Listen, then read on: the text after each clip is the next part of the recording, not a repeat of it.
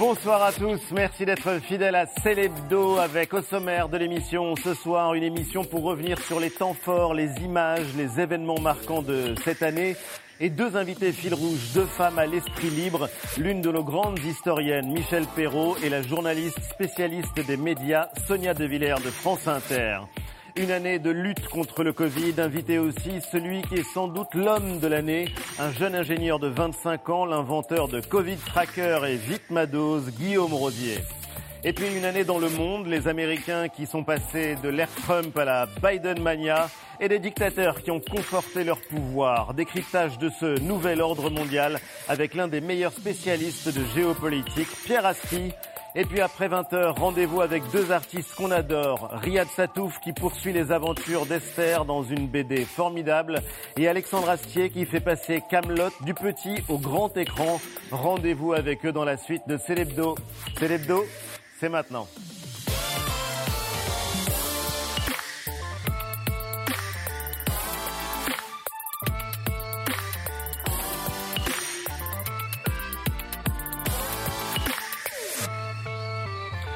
Célébdo avec les amis Mélanie, Jean-Michel, Eva et Antoine. Silence électoral, Bonsoir, Jean-Michel. Silence électoral. Nous n'en dirons rien. Mais nous avons le droit de parler de tant d'autres choses. Et justement, nous voulions consacrer cette émission au temps fort, les images de cette année. Deux invités dans Célébdo dont on aime le regard, dont on aime les analyses. L'historienne Michel Perrault et Sonia De Villers de France Inter.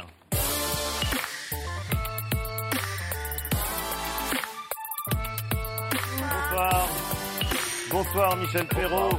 Et bienvenue, nous sommes ravis de vous recevoir. On va refaire le film de ces derniers mois avec vous. Avec vous, l'historienne, mais vous serez l'historienne du temps présent aujourd'hui. Vous euh, participez à un petit livre formidable, Liberté, égalité, fraternité, avec l'historienne Mona Ouzouf et la philosophe Cynthia Fleury. Vous avez pris en charge le chapitre Égalité. Et pour décrire ce que la pandémie fait à notre époque, vous dites qu'on a vécu des ruptures d'évidence. Des ruptures d'évidence, qu'est-ce que ça veut dire? Ça veut dire qu'on change de point de vue et qu'on se pose des questions nouvelles.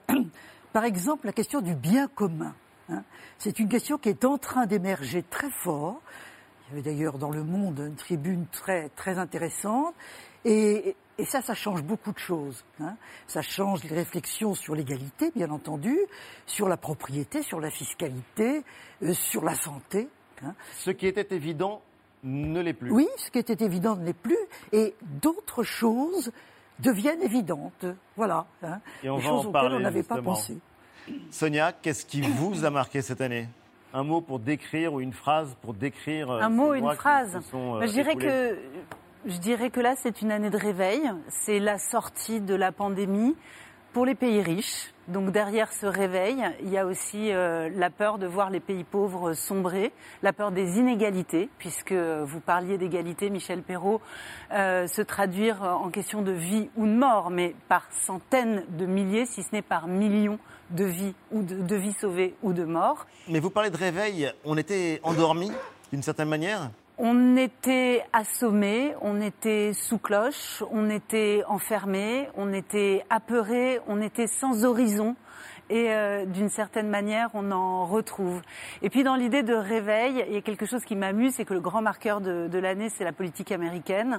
Et, Et que on en parlera bien sûr. voilà, et que le président qui a été euh, élu a été présenté par ses adversaires euh, et par les médias républicains comme un président, un futur président, un candidat endormi. Sleepy C'était Joe. Sleepy Joe. il était Joe. endormi. Il arrive au pouvoir et non seulement il est très éveillé, mais en plus il est en train de réveiller la politique mondiale et de lui qui a 79 ans, de faire vieillir tous les chefs d'État. Non, vous trouvez pas Je suis tout à Hein fait d'accord. Michel Perrault, euh, cette année, vous diriez que c'est une année où l'égalité a progressé au sens où nous avons tous partagé, alors pas exactement de la même manière évidemment, mais où nous avons tous partagé un destin commun, ou est-ce que c'est une année où les inégalités se sont accrues? Les deux. Les, les- les deux, c'est difficile de, de répondre oui ou non. Les inégalités se sont creusées. Hein. Euh, ceux qui étaient mieux situés dans la société s'en sont mieux sortis. D'un autre côté, il est vrai aussi euh, que, vous venez de le dire, on a été affronté à des choses communes. Et, et par conséquent, l'idée de bien commun, l'idée. Beaucoup de gens maintenant, au fond, accepteraient, par exemple de l'État, par exemple de la loi, des choses qu'ils n'auraient pas acceptées auparavant. Peut-être pas par générosité, mais simplement en réfléchissant euh, sur la façon dont un monde peut être vivable. Il faut faire attention. Je dirais l'inverse, moi. Et Je dirais l'inverse. Il me semble que c'est l'inverse. Il me semble, je me demande si après ces mois et ces mois de confinement, de contraintes sanitaires qui sont, euh, qui se sont traduits par des interdits, on n'assiste pas là à une poussée ultra euh, agressive, virulente, très fortement individualiste en disant je n'ai plus d'ordre à recevoir de personne. On met ça sur le plan de la liberté et ça se traduit par un refus massif justement de tout ce qui est commun, de tout ce qui relève de la loi et de l'État. Et on aura l'occasion euh, d'y revenir parce que puisqu'on parle de la lutte contre le Covid, euh, voici sans aucun doute l'homme de l'année, 25 ans à peine, regardez. Guillaume Rosier, je voudrais presque qu'il y ait un roulement de tambour pour vous accueillir dans ce studio, parce que vous apparaissez presque comme le sauveur de l'humanité. On ne compte plus le nombre de gens vaccinés et de doses sauvées grâce à un jeune ingénieur bénévole qui a créé Vite ma dose. J'ai nommé Guillaume Rosier. Bonjour Guillaume Rosier. Bonjour. Vous avez vu, vous êtes invité à 8h15. Ça aurait pu être la ministre, mais Amélie de Montchalin, on a été euh, grand plaisir à la recevoir tout à l'heure, à 7h45. Mais la vedette aujourd'hui, c'est vous, Guillaume Rosier. Et oui, parce que franchement, euh, la France vous doit beaucoup. Vous avez été assommé de chiffres pendant un an de pandémie. Mon invité les rend clairs, lisibles sur le site qu'il a fondé. Parfois, il a même de l'avance sur certains chiffres officiels. En quelques semaines seulement, Vitmado, ce sont des millions et des millions d'utilisateurs. À côté, l'appli du gouvernement Tous Anti-Covid, ça fait un petit peu Minitel, 3615 Matignon. Guillaume Rosier, l'invité de Célébdo. Bienvenue Guillaume Rosier, je pense que toutes les blagues ont été faites. Est-ce qu'il faut faire une génuflexion quand on vous voit? Vous seriez au Royaume-Uni, vous auriez été probablement anobli par la reine, mais euh, c'est vrai qu'on vous doit beaucoup. Quand vous voyez cette année euh, qui s'achève, cette année au cours de laquelle vous avez euh, travaillé combien d'heures par jour? Beaucoup d'heures parce que euh, en ce moment j'ai un métier. Je suis consultant pour une entreprise qui s'appelle Octotechnologie. Vous ne Et- faites pas que sauver le monde. je- euh, on fait on fait pas que ça. Et donc en plus de ça, on développe Covid Tracker, Vitmados, tous les outils avec les dizaines d'autres bénévoles derrière ces initiatives. Et puis en plus de ça, il y a aussi la partie euh, médiatique, hein, ce que je fais actuellement. Bien donc sûr. euh, tout, tout ça prend un, un- un certain nombre d'heures, ça c'est sûr. hein. Mais quand vous regardez euh, cette année qui s'achève, qu'est-ce qui vous a le plus marqué ces derniers mois? Moi, ce qui m'a marqué, alors évidemment, euh, l'épidémie a apporté euh, énormément de choses euh, très très tristes, mais moi, je pense que ce qui m'a marqué, c'est quand même la solidarité en France, dans le monde, mais en France. je trouve que les gens ont quand même globalement bien respecté les gestes barrières. On parle souvent de ceux qui ne respectent pas les gestes barrières, mais, globalement, les jeunes, par exemple, n'ont pas fait beaucoup de, de fêtes clandestines. Ils ont respecté les gestes barrières alors qu'ils ne sont pas les premiers visés par la maladie, mais ils voulaient protéger euh, les autres Français, les, les personnes plus âgées. Donc moi, je pense que c'est important de le noter, euh, le fait que les gens ont, ont respecté, ont été solidaires, euh, on a tenu, c'est pas fini encore, mais pendant un an, on a quand même remarquablement bien tenu, alors qu'on a été euh, mis quand même à rude épreuve. Oui. Euh, et je trouve ça très beau euh, de voir cette solidarité, cette fraternité en fait entre nous. Mélanie Guillaume Rosier, votre vie, elle aussi, a basculé en quelques mois. On est en mars 2020, vous êtes euh, simple étudiant en école d'ingénieur. Enfin, je dis simple étudiant, c'est déjà la classe, il faut quand même pouvoir déjà atteindre ce, ce niveau-là, qui n'est pas le mien.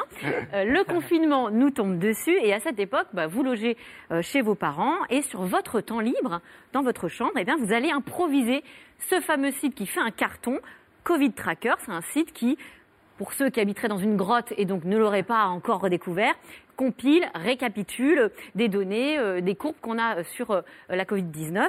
La grande force de ce site, c'est euh, qu'il rend euh, tous ces chiffres, toutes ces courbes euh, limpides et très claires. Suivent ensuite euh, d'autres plateformes que vous allez, euh, que vous allez créer. Euh, Je pense à Vaccin Tracker et puis aussi Vite ma dose.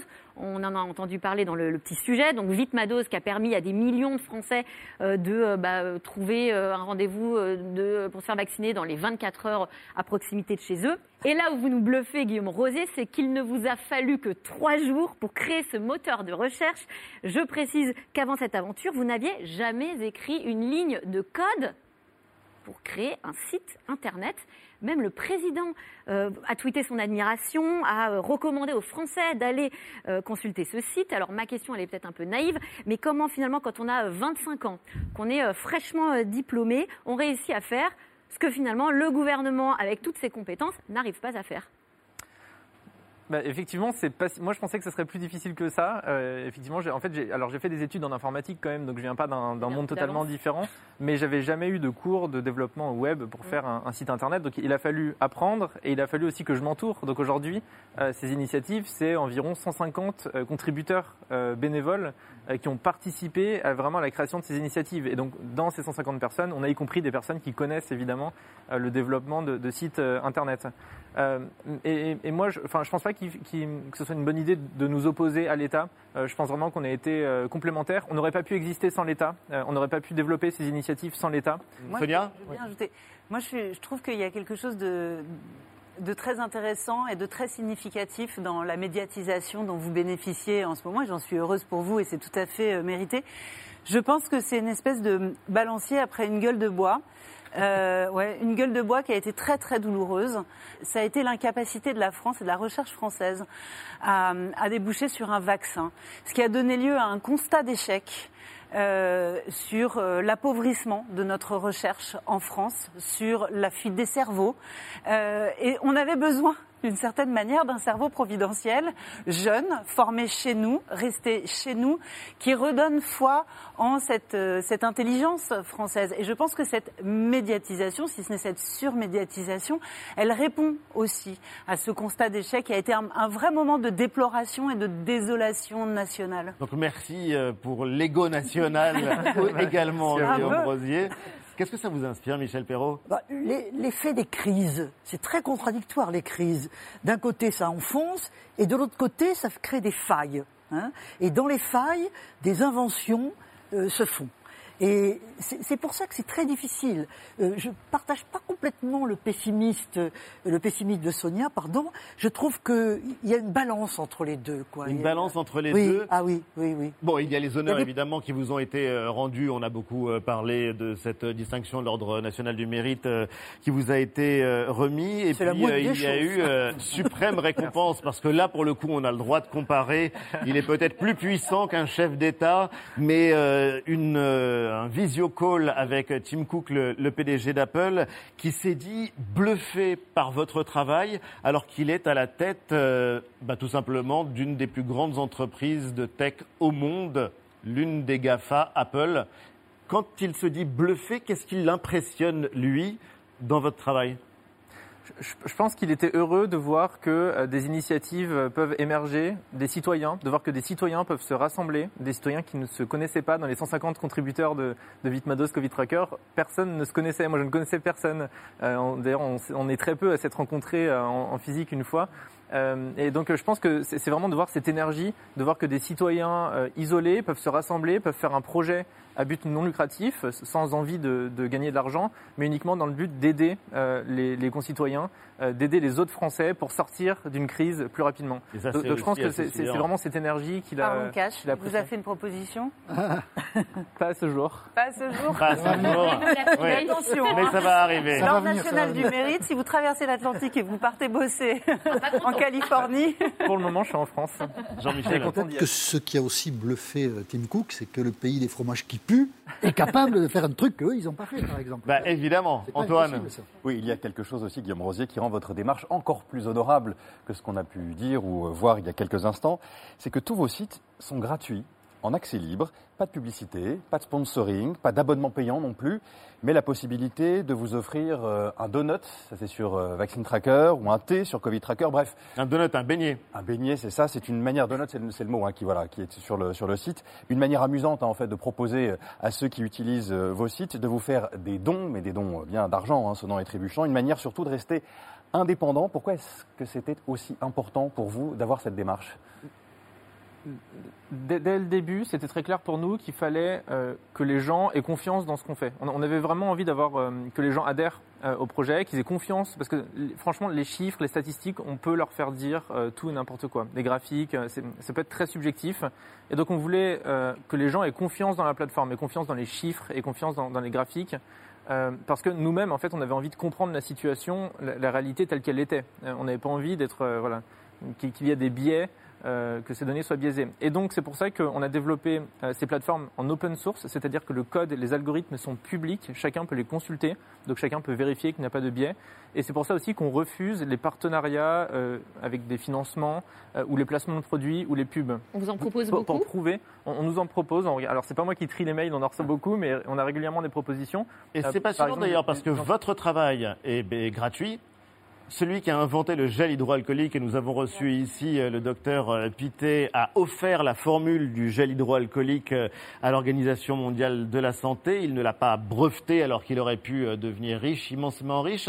C'est assez étonnant dans le monde dans lequel nous vivons, qui est quand même un monde du profit, Michel Perrault, de voir des choix qui sont faits, assumés par des personnes comme le docteur Pité ou, comme Guillaume Rosier Voilà encore un effet absolument inattendu de la crise, des crises en général, mais de celle-ci en particulier. Est-ce que je peux vous poser une question? Qu'est-ce que sûr. vous allez faire maintenant? Ben, c'est une excellente question, mais euh, vous savez, euh, Vite ma dose n'existait pas il y a un mois et demi. Euh, une semaine avant euh, qu'on l'ait lancé, on n'avait même pas l'idée, hein, puisqu'on l'a créé en trois jours.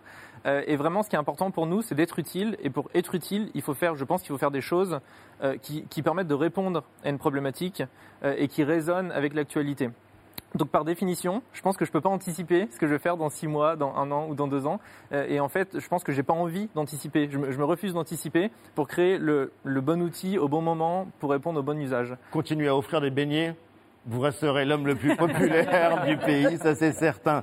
Alors je ne sais pas si vous avez eu euh, le temps d'en profiter vraiment, mais euh, l'un des symboles les plus forts de la liberté que nous avons retrouvé, c'était évidemment le 19 mai dernier avec la réouverture des terrasses. Écoutez ces bruits qui nous avaient manqué, cette ambiance euh, de service dans un café-restaurant à l'heure du coup de feu. C'est en ce moment, ça y est. On est tellement heureux de vous faire partager ce moment. Qu'est-ce qui fait du bien La terrassothérapie. Après sept mois de fermeture, une certaine délivrance. C'est un rêve qui se réalise en fait. Euh, on, a, on était vraiment euh, en attente. Dès que Castex a dit que mercredi c'était bon, moi j'ai posé la journée. J'ai pris pour la première fois de ma vie de la bière à 9h30 ce matin. Je vois le champagne qui, euh, qui est bientôt. Ça va pas, non, ils sont complètement fous. Olivia, comment ça va ça va mieux. Franchement, voilà, c'est le paradis. Ça vous avait manqué Oui. Il est bien 6 heures ce matin devant ce cinéma stéphanois où les spectateurs trépignent de retrouver les salles obscures. J'étais réveillée à 2 heures du matin. Non, non, j'étais aussi excitée qu'un jour de Noël. La culture est un bien essentiel. Pour moi, les musées comme l'opéra, c'est aussi important que l'eau et le pain. C'est comme un rendez-vous avec un nouvel amoureux. Voilà. C'est beau. Si on laisse de côté la culture et si on en reste aux terrasses, Michel Perrault, qu'est-ce qui fait qu'une société a besoin tout simplement de choses euh, comme euh, prendre un verre en terrasse? Vous qui êtes spécialiste de l'histoire sociale, à quoi ça correspond comme besoin chez nous? Relation, plaisir, euh, image aussi que l'on a. Hein, parce que au fond, on réagit comme ça, mais peut-être qu'on attendait qu'on réagisse comme ça. Et il y a peut-être un côté un peu surfait aussi dans, dans tout ce qu'on raconte sur la libération. Mais oui, non, je pense que euh, ça correspond tout à fait au désir que l'on a d'avoir des relations sociales. Et un besoin d'extériorité? Un besoin Il y a un d'extériorité immense besoin d'extériorité, de pouvoir vivre euh, pleinement et ouvertement une partie de sa vie à l'extérieur de chez soi. En tout cas, nous, on voulait surtout vous remercier. Merci Guillaume Oui, Rosier. merci à vous. Infiniment d'avoir été euh, l'invité euh, de Célébdo. On vous libère. On va continuer cette rétrospective de l'année qui s'achève avec vous, Michel Perrault et Sonia De Villers. Vous avez toutes les deux retenu un livre le même. C'est le livre publié il y a quelques mois par Camille Kouchner, le titre La Familia Grande.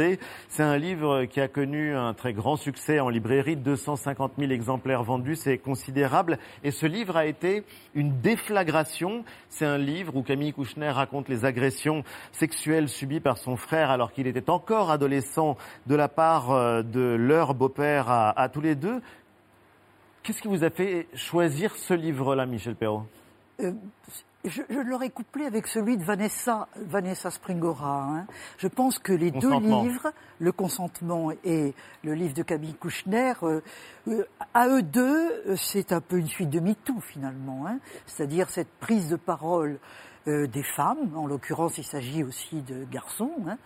Euh, mais c'est le, le rôle de, de sa, sa sœur jumelle a été très important euh, pour parler du corps, des attentats au corps, etc.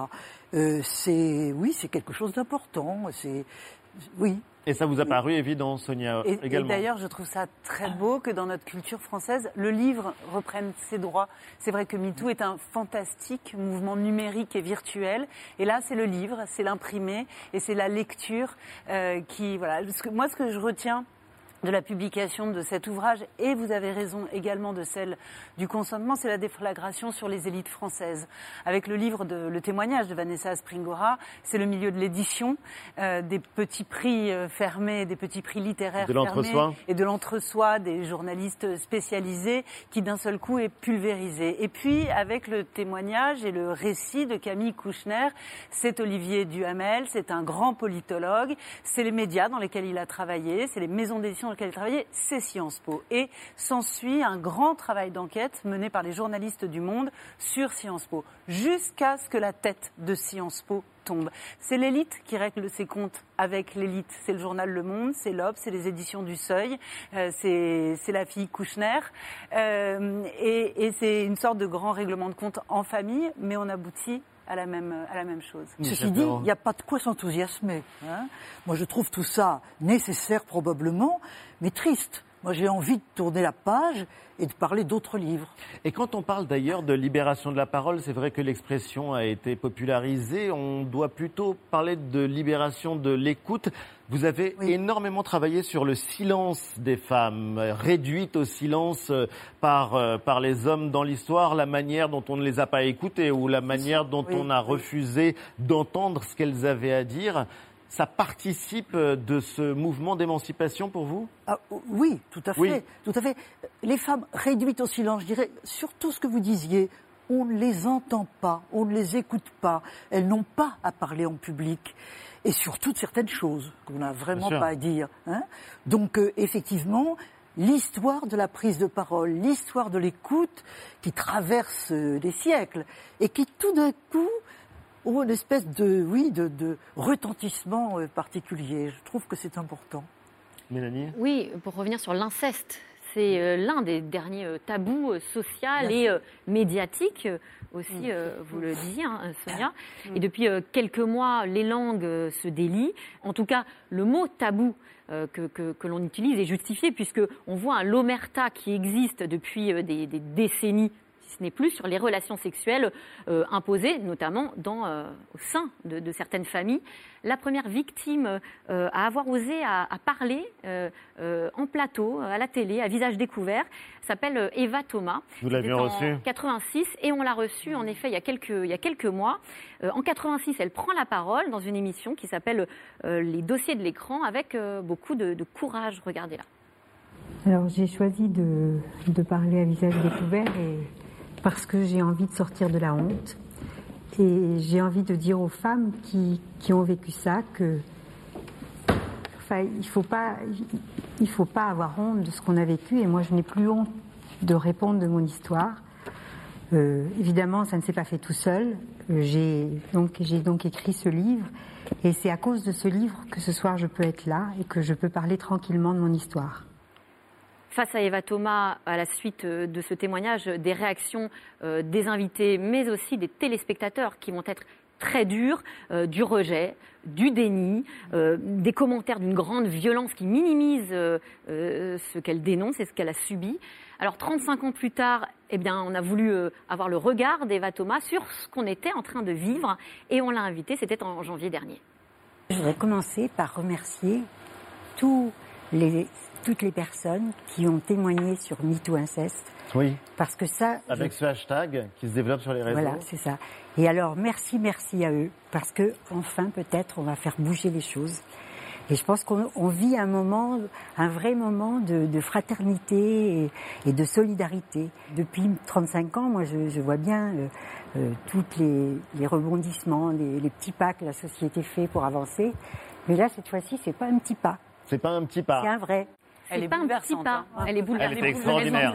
ouais. Oui, formidable. Elle, elle dit que c'est pas un petit pas. Est-ce que euh, vous êtes d'accord? Est-ce que euh, on est déjà dans le, le mouvement, dans le changement, ou est-ce que c'est le tout début, mais il faut encore Non, mais moi, aller je trouve que la, loin? la- la séquence, l'archive que vous avez retrouvée de- d'apostrophes, euh, De- des dossiers de l'écran? des dossiers de l'écran, elle réveille justement une archive d'apostrophes que tout le monde a ressorti au moment de la publication du consentement de Vanessa Aspringora. C'est Gabrielle Maznev sur le plateau d'a- d'apostrophes et cette écrivaine canadienne en face, Bombardier, dans- Bombardier. dans, ma- dans Qui ma est la mémoire. seule à s'indigner. La seule à s'indigner. et c'est un cri du cœur. Et tout ce qu'elle dit sur ce plateau est, est incroyablement cortiqué, juste, mesuré, intelligent, précis et fort. Et c'est elle, évidemment, qui est sortie perdante, exactement comme vous le décrivez là. Perdante, tant les, ré- tant les réactions et du plateau lui étaient hostiles et des téléspectateurs. Et c'est vrai que ces séquences de télé des années 80, je trouve, nous, nous comment dire, nous confrontent à un, mi- un miroir de ce que la France euh, a été, de ce dont la France hérite. Et de... Hérite aussi, puisqu'on Et on va en parler d'ailleurs. Il reste encore, Et- hein, et exactement. évidemment. On va en parler dans un instant parce que c'est une histoire ancienne et mais avant même la télévision, Michel Perrault, vous disiez que certaines femmes avaient intériorisé l'interdit qui pèse sur la parole publique des femmes Bien sûr. sur d'autres sujets. C'est très Évidemment, pas seulement cela. Oui, absolument. Euh, c'est très difficile, très de prendre la parole. hein. Est-ce que ça l'est toujours? Oui, je pense qu'il ne faut pas penser. Le- les changements dans ce domaine sont difficiles. hein. Euh, il ne faut pas attendre que ce soit une révolution et que tout aille mieux demain. Pas du tout. Euh, il faut arriver à changer les mentalités, les structures mentales, etc. C'est pourquoi Françoise Héritier, pour laquelle j'ai vraiment beaucoup de, de respect, euh, était toujours un petit peu sceptique, sauf sur MeToo. MeToo, elle avait dit, euh, c'est très important, c'est très important. La honte, justement, change de camp, etc. Mais il faut beaucoup de temps pour que les choses changent en profondeur. Donc on est au début plutôt. Au début, non, parce que tout ça, ça s'inscrit dans un processus historique de longue durée. Il Oui. ne faut pas oublier les années 70, vous savez. Évidemment, Euh, la, la conquête de l'IVG, c'est une révolution copernicienne quand même. hein. Et à la conquête limite, à laquelle presque vous avez participé. Bon, bah, avec des centaines et des milliers Avec des d'autres. milliers d'autres, mais vous étiez là, Michel Perrault. euh, Ah oui, Alors il y a un autre chapitre euh, qu'on voulait aborder avec vous, euh, Jean-Michel. C'est assez fascinant. Au début de la pandémie, on parlait du monde d'après, et puis ces derniers mois, on a parlé du passé, essentiellement du passé, pas seulement du monde d'hier, mais c'est vrai qu'on a vu en France, Jean-Michel, un phénomène étonnant, la France qui débattait qui se battait à propos de son passé et de plusieurs épisodes extrêmement différents de son passé. Oui, on a beaucoup regardé dans le rétroviseur durant cette saison. Et qu'est-ce qu'on a vu d'abord dans le rétroviseur? Un grand homme. Nous avons commémoré les 50 ans de la mort du général de Gaulle. C'était en novembre dernier, même au mois de juin dernier déjà, les 80 ans de l'appel du 18 juin. Donc voilà l'image du général qui apparaît. Et à cette occasion, son fils, Philippe de Gaulle, qui est toujours vivant, euh, s'est exprimé dans Paris Match. Il ne parle plus très souvent, c'est même très rare. Et il dit quelque chose qui est juste. Charles de Gaulle, pour euh, son fils Philippe, bah, il n'avait pas de prédécesseur, c'est vrai, et il n'a pas eu non plus de successeur. Et peut-être que nous en sommes tous un petit peu orphelins. Quand on a regardé dans le rétroviseur, on a vu aussi cette chose dont nous n'arrivons pas à nous débarrasser.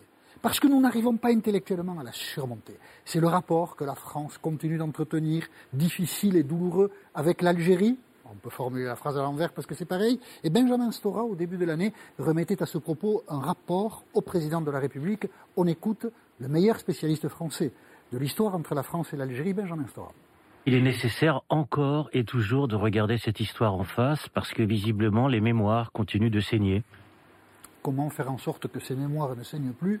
Je pense que personne aujourd'hui n'a vraiment la réponse. Donc elles vont continuer Et ce que nous avons regardé aussi, c'est une mémoire saignante, moins grand public, mais qui tout de même passionne beaucoup de gens. C'est celle de la Commune, mars-avril 1871. Nous avons commémoré le 150e anniversaire de la Commune qui oppose encore aujourd'hui les historiens. Je vous propose d'écouter dans l'ordre Nicolas Offenstadt, puis Pierre Nora.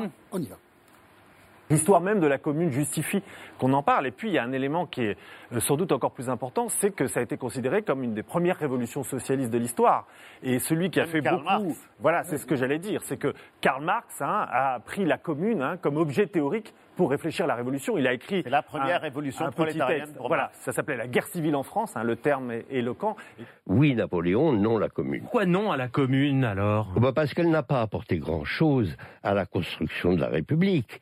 Voilà, ça c'est le, le plaisir de l'histoire. On peut dire que tous les deux ont raison. L'un trouve que c'est un moment très fort, et l'autre dit que ça n'a pas apporté grand-chose. Ben voilà, c'est- l'histoire qui est toujours en chantier, et toujours en débat. Et pour en terminer, nous avons aussi cette année commémoré le 200e anniversaire de la mort de- d'un géant, Napoléon, qui est mort loin de nous, euh, à Sainte-Hélène, mais il est toujours euh, proche de nos cœurs. Et nous recevions l'historien qui a beaucoup consacré euh, de, de son temps de réflexion et d'écriture à Napoléon, Jean Tullard.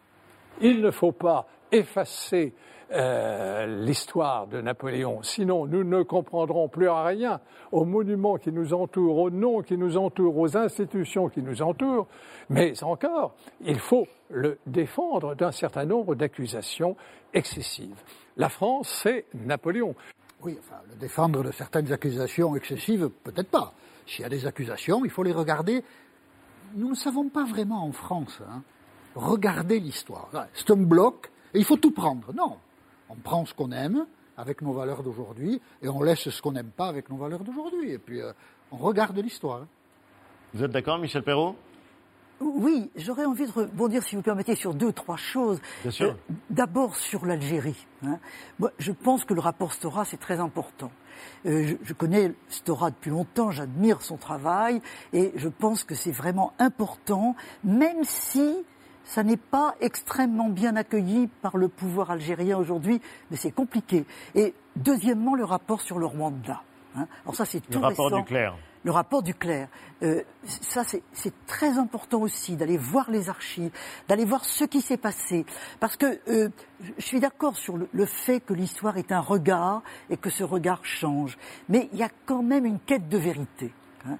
Et, c'est quand même ça le propre de l'histoire. Il faut Chercher passer par l'histoire. C'est l'une des Oui. phrases qu'on trouve euh, de Marguerite Yourcenar dans l'un de vos livres, passer par l'histoire et donc par euh, les faits. Sonia, ça vous a surpris que pendant toute cette année, alors qu'on était en pleine pandémie, Mhm. que il y a quelques mois à peine on rêvait du monde d'après, on s'écharpe sur euh, le passé. Je ne crois pas parce que je pense que plus que jamais, on l'instrumentalise ce passé euh, pour s'ancrer dans des idéologies euh, d'aujourd'hui. Évidemment, le premier à l'avoir fait est Éric Zemmour, enfin pas le premier ni le dernier d'ailleurs, mais de manière euh, évidemment très très bruyante avec le maréchal Pétain et les Juifs. L'histoire, on s'en empare, on l'instrumentalise et on en fait miel pour dire ce qu'on veut dans la société nunc d'aujourd'hui. Je pense que quand vous opposez euh, Nicolas Offenstadt et Pierre Nora, Deux historiens. deux grands, deux grands historiens, de très grands historiens. Ils ne parlent ni de Napoléon ni de la Commune. Ils, ne, ils, ils parlent de leur France d'aujourd'hui et de leur ancrage politique et olo- idéologique aujourd'hui. L'un des sujets débattus aussi euh, cette année, l'un des sujets marquants, c'est la liberté d'expression, notamment après l'assassinat de Samuel Paty, hein, ce professeur d'histoire-géographie, qui a payé de sa vie le fait d'avoir montré deux caricatures du prophète Mahomet lors d'un cours sur la liberté d'expression, justement, dans son collège en région parisienne. Les hommages ont été nombreux, hommages nationaux notamment euh, dans la cour de la Sorbonne, c'était euh, au mois d'octobre mais pas de communion nationale, comme il y en avait eu une après l'attentat commis contre la rédaction de Charlie Hebdo en janvier 2015. Qu'est-ce que cela dit de la société euh, d'aujourd'hui, Sonia De Villers, cette absence de communion nationale Ah, moi, j'ai été autour de la sidérée, mort de, sidérée par ce moment euh, médiatique et politique. D'abord, j'ai été sidérée par cet attentat parce que j'étais, à mon avis, comme beaucoup de Français, j'avais glissé dans une. Enfin, on s'y est presque habitué. Un attentat chasse l'autre. On, on a du mal à retrouver les dates. On ne se souvient plus très bien du nombre de morts. On mélange les lieux. Euh, Peut-être que parfois on les confond. Et puis d'un seul coup, il y a cet acte atrocement barbare, une décapitation. Et là, euh, beaucoup d'entre nous ne peuvent même pas mentaliser cet acte. Tellement c'est atroce, tellement ça fait souffrir à l'intérieur de soi d'essayer de se le représenter. Je noterai d'ailleurs que hum, certains d'entre nous ont, appris cet événement en découvrant la photo de la décapitation en circulation sur Twitter, ce qui est parfaitement innommable et condamnable. Donc il y a eu d'abord cet effet de sidération Dans la minute qui a suivi, le soir même, s'est enclenché un débat médiatico-politique que j'ai trouvé d'une indécence et d'une virulence. Il n'y a pas eu de moment d'union nationale, il n'y a pas eu de délai de décence, il n'y a pas eu de moment de deuil. On s'est invectivé, ah bah je peux vous dire que c'est dès le soir même sur les plateaux et on continue sur les chaînes d'infos dès le week-end qui a suivi. C'est, on s'est invectivé de toutes parts. Et ce moment de deuil, nous ne l'avons pas vécu, me semble-t-il. Oui. Division très profonde et oui, je que pense, décrit Sonia Je pense que oui. Je, je pense que oui, et c'est pas d'aujourd'hui, c'est et hélas pas non plus depuis Samuel Paty. Moi, je me souviens avoir été à l'invitation d'une directrice de lycée dans un lycée peu après euh, les attentats de Charlie Hebdo, où le public était très mêlé dans une classe de terminale, et les élèves m'ont dit nous sommes contre ce qui s'est passé, mais nous ne sommes pas Charlie. Mais nous ne sommes pas Charlie. Hein. C'est-à-dire qu'il y avait chez eux la volonté de dire, nous aussi, on est, vous- Charlie Hebdo nous a blessés, voilà. hein. et nous, nous réprouvons ce qui a été fait, mais voilà. Donc il y a une faille profonde, et je crois qu'il faut s'en emparer, ne pas euh, masque- masquer tout ça.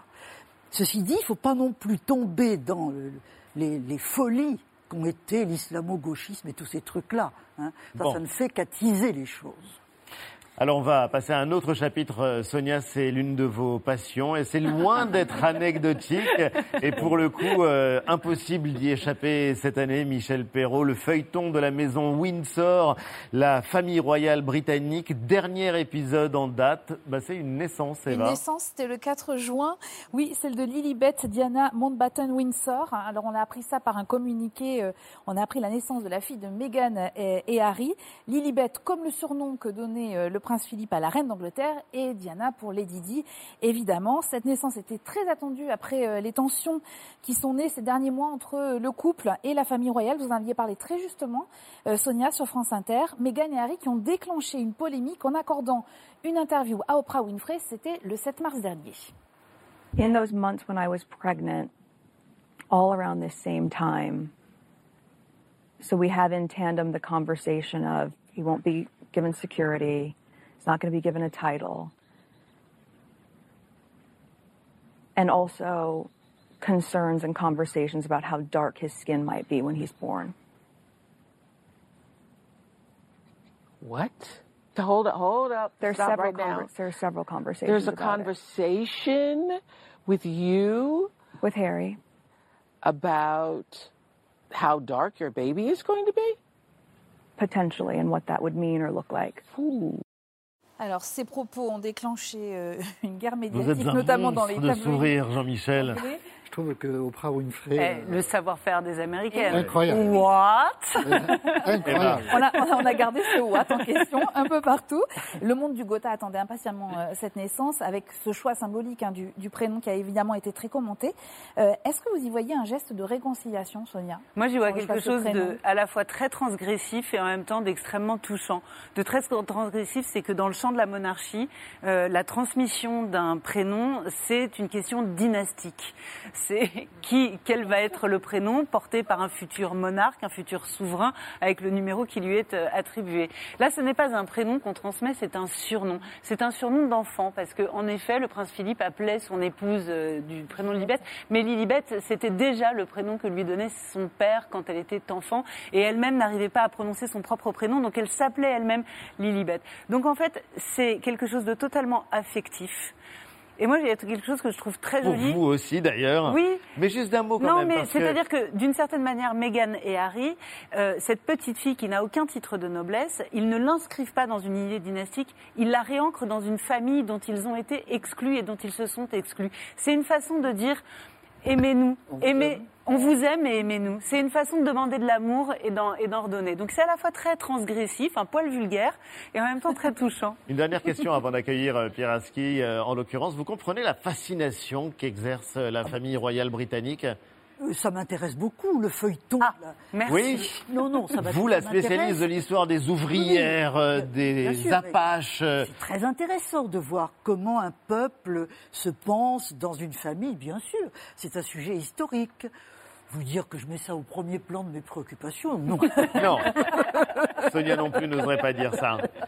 Vous restez avec nous euh, toutes les deux. On va passer maintenant à une année dans le monde, la fin de l'ère Trump après une campagne présidentielle complètement folle aux États-Unis. D'un côté, la Biden mania, comme on dit. De l'autre, on a vu des dictateurs, des autocrates réaffirmer leur pouvoir. Analyse de ce nouvel ordre ou de ce nouveau désordre mondial avec euh, le meilleur spécialiste de géopolitique, Pierre Aski de France Inter. Bonsoir Pierre. Bonsoir. Bonsoir. Et bienvenue. Merci. Question euh, rituelle maintenant depuis le début de l'émission. Un mot, une phrase pour euh, résumer la manière dont vous percevez cette année dans le monde. Trump, un mot. Trump. Mais vous avez re- C'est quand même, c'est quand même le, le, le moment de bascule. On a changé d'époque avec le, euh, la fin de Trump. On est passé de d'une sorte de, de ce qui pouvait être perçu comme un rouleau compresseur, les populismes les uns après les autres, à Washington, euh, euh, etc. À, une autre époque dans laquelle le populisme n'est pas nécessairement euh, défait, et, on voit bien, y compris aux États-Unis, Trump lui-même reste une, une, une, sorte de, de puissance négative euh, très forte. Euh, les républicains lui restent acquis et bloquent aujourd'hui le, le programme de Biden. Et on mais va en a- parler. mais on a changé d'époque malgré tout. On a changé d'époque. Vous, le spécialiste de géopolitique, vous ne vous dites pas on a retrouvé nos fondamentaux. Ah non. Nos classiques. Non, parce que de toutes les manières, on, le sait, on sait très bien qu'on ne revient jamais au statu quo ante. Euh, euh, il s'est passé tellement de choses entre-temps. Mais euh, on a changé d'époque, c'est-à-dire qu'on a perdu d'ailleurs deux euh, populistes pendant cette euh, saison. On a perdu aussi Netanyahou. C'est vrai, et on va en parler tout à l'heure avec Antoine. Mais d'abord, cette année, c'est vrai que ça a été euh, celle de la campagne présidentielle la plus dingue aux États-Unis. C'est un sujet que vous avez suivi de très près, Sonia, la chute de Trump, la Biden mania. Rappel en images. Could you imagine if I lose my whole life? What am I going to do? I'm going to say, I lost to the worst candidate in the history of politics. We were getting ready to win this election. Frankly, we did win this election. That is the President of the United States. That is the most powerful person in the world. And we see him like an obese turtle on his back, flailing in the hot sun, realizing his time is over. We have no doubt that when the count is finished, Senator Harris and I will be declared the winners. So, I ask everyone to stay calm. CNN projects Joseph R. Biden Jr. is elected the 46th President of the United States. We will never give up. We will never concede. It doesn't happen. We're going to walk down, and I'll be there with you. We're going to walk down to the Capitol.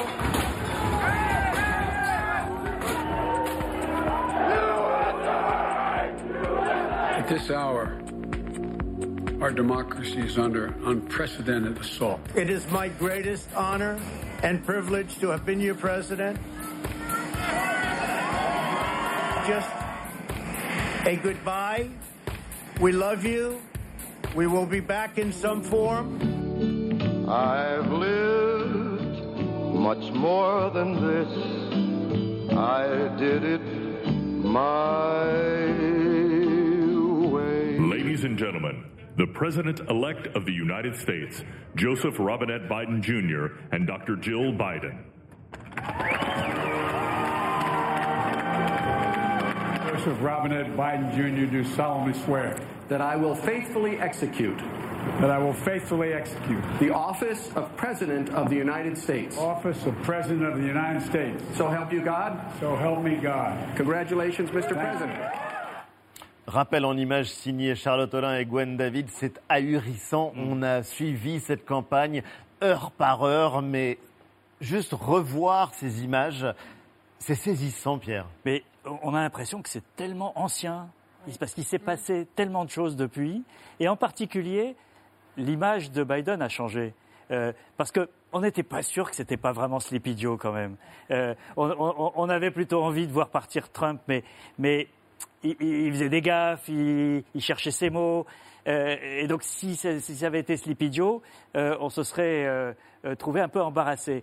eh ben c'est le contraire de Sleepy Joe. Et, et- et d'ailleurs, euh, euh, on l'a vu pendant ces six mois, en interne comme en externe, euh, que ce soit quand il a dit à Poutine euh, qu'il était un tueur dans une interview télé, pour ensuite le rencontrer à Genève et, et- et avoir un face-à-face quand même euh, musclé euh, et, et efficace, il faut bien le dire, euh, ou en interne, où il a euh, un- une situation qui reste euh, pas, pas tout à fait confortable. hein. Pas tout à fait confortable, justement. Le mot de réveil, il est intéressant. C'est celui que vous employiez tout à l'heure, Sonia. Et vous, quand on vous a demandé quel était l'événement qui vous avait marqué cette année, vous n'avez pas hésité et vous avez cité le 6 janvier et donc l'assaut au Capitole. We will never give up. We will never concede. It doesn't happen. We're going to walk down, and I'll be there with you. We're going to walk down to the Capitol. USA! This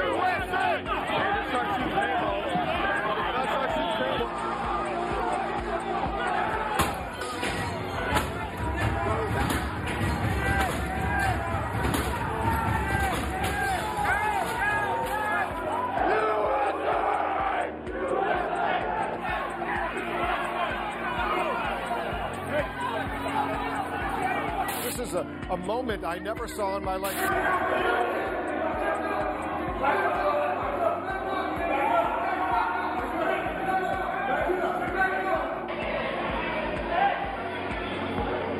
At this hour, our democracy is under unprecedented assault. Unlike anything we've seen in modern times. The situation is getting out of control, that it is, has turned insane. I know your pain. I know you're hurt. We had an election that was stolen from us, but you have to go home now. We have to have peace. So go home. We love you.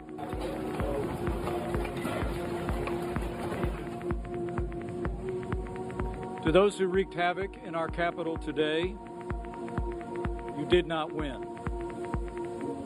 Violence never wins. Freedom wins. And this is still the people's house. Qu'est-ce que ça vous inspire euh, quelques mois après ces images? Pourquoi les avoir choisies, Sonia? Euh, D'abord parce que moi j'ai été euh, très très frappée par euh, l'image de triomphe euh, du fameux, désormais tristement fameux Jake Angeli, celui qui se fait surnommer le, le loup de, de Yellowstone, le QAnon, euh, on le voit là à l'image, le QAnon chaman, avec euh, sa robe chamanique, c'est comme ça qu'il l'appelle, c'est une peau de, de- de bison. Euh, c'est une peau de bison avec des cornes de buffle. On voit ses peintures de guerre bleu, blanc, rouge et sur le torse, il a ce euh, tatouage avec plusieurs triangles qui est le tatouage d'une mouvance de suprématistes blancs euh, qui mixent des influences euh, paganistes et néo-nazis. Ce qui est sidérant dans cette histoire, c'est que tout s'est joué sur Facebook. La manifestation devant le Capitole s'est montée entièrement sur Facebook, sur des groupes Facebook, et c'était repéré et repérable. Et qu'ensuite, les appels à la violence, les appels à l'insurrection armée, tout ça s'est fait sur un site qui s'appelle donald.win, qui était hébergé par un grand agrégateur de forums qui s'appelle Reddit, qui en avait été exclu. Oui. Les appels à la violence circulaient sur ce site. On sait aujourd'hui qu'ils ont été vus entre 15 et 20 millions de fois, Ali. Entre 15 et 20 millions de fois. Donc c'est sidérant que tout ce- cela se soit produit in real life, c'est-à-dire dans la vraie vie. Dans la vraie vie, est-ce que vous ne retenez pas, Pierre, l'idée aussi que la démocratie américaine a résisté et que les institutions ont tenu? Alors ça, c'est la, la leçon positive.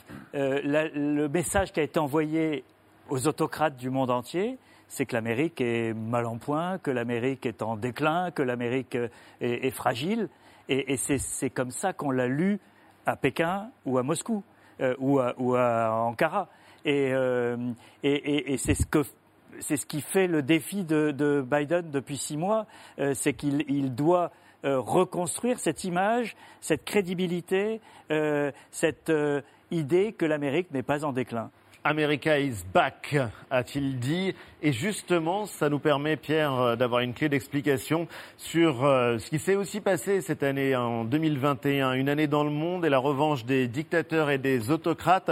En Russie, Vladimir Poutine assuré de garder le pouvoir jusqu'en 2036. Arrestation de son principal opposant, Alexei Navalny, et de milliers d'autres à sa suite. avec des manifestations violemment réprimées. En Chine, Xi Jinping, président à vie, et qui rêve que la Chine devienne la première puissance mondiale, Xi Jinping a éliminé toute forme de contestation. Des millions de Ouïghours sont toujours internés dans des camps. En Biélorussie, on a vu un président pirate, Loukachenko, qui est allé jusqu'à faire détourner un avion de ligne pour faire arrêter un opposant politique. En Turquie, le président Erdogan, nostalgique de l'Empire ottoman, Erdogan qui poursuit sa politique conquérante et que rien n'arrête, ni les sanctions, ni les menaces. Et puis la Syrie, évidemment. C'était il y a un mois à peine, un symbole glaçant. Bachar el-Assad, président réélu, je mets le mot entre guillemets, avec plus de 95% des voix au terme d'élections truquées. Bachar el-Assad qui règne sur un pays en ruine et des millions de réfugiés en exil. Qu'est-ce qu'il faut retenir? Est-ce qu'il faut retenir un nouvel ordre mondial qui est en train de s'organiser ou est-ce qu'on n'a que du désordre, des rapports de force et la disparition de la possibilité de coopérer, ce qu'on appelait euh, avant le multilatéralisme? On est rentré dans une période de test des rapports de force. Euh, on était dans un ordre qui était celui hérité de la fin de la guerre froide. Euh, une superpuissance ou une hyperpuissance, comme disait Védrine, euh, euh, les États-Unis, et beaucoup de gens pensaient que ça allait durer très longtemps parce que voilà, les rapports de force étaient tels. On, a, on est passé à une étape suivante très rapidement, beaucoup plus rapidement que, prévu, avec l'émergence de la Chine et la fin de, de cet équilibre entre, entre toutes ces puissances. Et donc, on se teste. Est-ce que ce sont les autocrates qui parviendront à faire que cette- ce nouvel ordre soit en retrait par rapport au précédent sur, par exemple, la, la place des droits de l'homme, la place de- euh, de- du droit international, ou est-ce que on, on gardera de, de cette période, euh, notamment de l'après-guerre froide, euh, bah, le, le respect d'un ordre international respectueux des, des êtres humains? Euh, La partie n'est pas jouée, elle est, elle est, elle est encore en cours.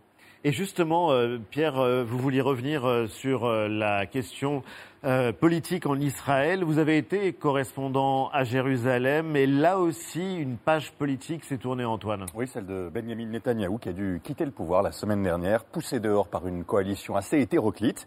Le voilà donc, lui, le leader de droite, euh, dans l'opposition, après avoir passé 12 années consécutives à diriger Israël.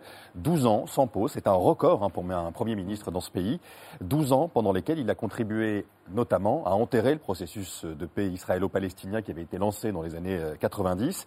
Il a également défendu la colonisation et l'extension des frontières d'Israël. 12 années au terme desquelles il perd son immunité de chef de gouvernement, lui qui est euh, accusé de corruption. Cette chute, Pierre Aski, est-ce que c'est un, un tournant réellement dans l'histoire d'Israël, voire dans l'histoire du Proche-Orient? C'est un tournant parce que euh, Netanyahou a fait partie de ces leaders politiques populistes qui ont essayé de saper euh, le, droit de, de saper les institutions. Euh, il a essayé d'affaiblir la Cour suprême, qui est le, garant euh, de la démocratie en, Israël, et, il n'y est pas arrivé puisqu'il a perdu au bout du compte.